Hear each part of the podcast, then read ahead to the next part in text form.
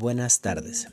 Soy el contador público Jorge Sony Garza, estudiante de maestría del Centro Universitario y de Asesorías Profesionales Anáhuac, en alianza con el Centro Pedagógico de Cuautitlán Izcalli. Mi número de matrícula es 2043-0257 y hoy quiero hablarles de los paradigmas de investigación en las ciencias sociales. La noción de paradigma es abordada por Kuhn como aquella que da una imagen básica del objeto de una ciencia.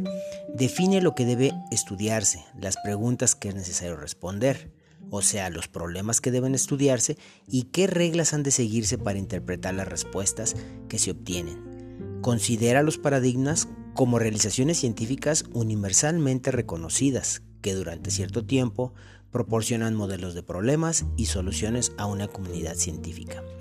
Con el paradigma se diferencia una comunidad científica de otra, ya que comparten, por consenso, teorías y métodos que se consideran legítimos, así como los criterios para enjuiciar la validez de las soluciones propuestas. De modo que un paradigma es lo que comparten los miembros de una comunidad científica y a la inversa, una comunidad científica consiste en unas personas que comparten un paradigma. Un paradigma significa una cosmovisión del mundo compartida por una comunidad científica. Un modelo para situarse ante la realidad, interpretarla y darle solución a los problemas que en ella se presentan. Teniendo en consideración lo anterior, podemos señalar que los paradigmas deben responder a los principios o supuestos básicos siguientes. 1 para mí sería el supuesto ontológico. Es naturaleza de la realidad investigada y cuál es la creencia que mantiene el, investigador con respecto a esa realidad investigada. Como punto número dos sería el supuesto epistemológico, el modelo de relación entre el investigador y lo investigado, la forma en que sobre la base de determinados fundamentos se adquiere el conocimiento. El investigador puede partir del supuesto de que el conocimiento es objetivo y en su pretensión de captar esta objetividad en los fenómenos que estudia, emplea los métodos y procedimientos propios de las ciencias naturales, partiendo del criterio de que el conocimiento científico se obtiene estableciendo un distanciamiento entre el sujeto cognoscente y el objeto. O por el contrario, puede considerar que el conocimiento es subjetivo, individual, irrepetible y en consecuencia establecer una relación estrecha con el objeto investigado, con la finalidad de poder penetrar con mayor hondura en su esencia. Y como punto número 3 sería el supuesto metodológico el modo en que podemos obtener los conocimientos de, dicha realidad.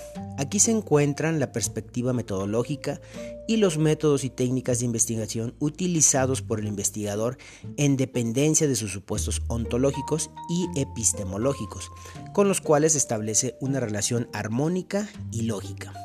Los tres principios deben verse de forma orgánica, imposibles de analizar sin tener en consideración su coherencia e interdependencia interna y esto es lo que precisamente le confiere una singular naturaleza a cada paradigma. El, paradigma positivista, también llamado hipotético deductivo, cuantitativo, empírico analista o racionalista, surge en el siglo XIX y tiene como fundamento filosófico el positivismo. Fue creado para estudiar los fenómenos en el campo de las ciencias naturales pero después también fue utilizado para investigar en el área de las ciencias sociales, sin tener en consideración las diferencias que existen entre ambas.